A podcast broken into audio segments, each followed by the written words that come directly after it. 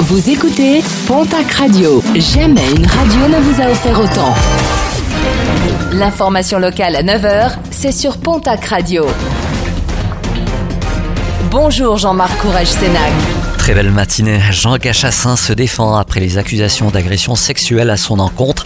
L'ancien rugbyman et ex-président de la Fédération française de tennis fait l'objet d'une enquête ouverte par le parquet de Tarbes suite à des faits survenus le week-end dernier à Bagnères de Bigorre. Jean Gachassin est accusé d'avoir tenté d'embrasser de force une jeune femme dans le cadre de l'Assemblée générale de la Ligue Occitanie de rugby. La victime aurait rapidement déposé plainte, totalement faux pour Jean Gachassin qui affirme être dépassé par les proportions que prend cette affaire. Un nouvel accident mortel déploré sur les routes des Landes. Un accident déploré à Parentis-en-Borne hier matin.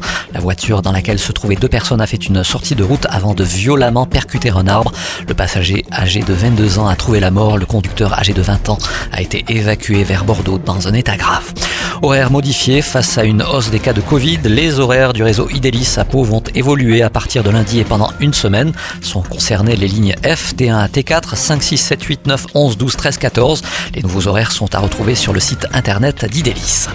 Aujourd'hui, nous parlons de l'ouverture du festival gastronomique Les Tablés de Vic à Vic-en-Bigorre. C'est l'occasion de mettre en lumière la ville de Vic, comme nous l'indique son maire Clément Menet. C'est le premier but du, festival, mettre en avant la ville de Vic, puisque euh, le festival a lieu sous la halle et, le long du canal, euh, canal qui vient d'être réaménagé d'ailleurs, pour justement mettre en avant la commune de Vic, notre région par ses produits, mais aussi ouvrir toute cette gastronomie qui a tendance aujourd'hui malheureusement à se concentrer dans les grandes villes et faire venir à Vic le talent de nombreux chefs. Et la bonne nouvelle, c'est qu'il reste encore quelques places pour demain samedi. Plus d'infos www.l'établisdevic.com.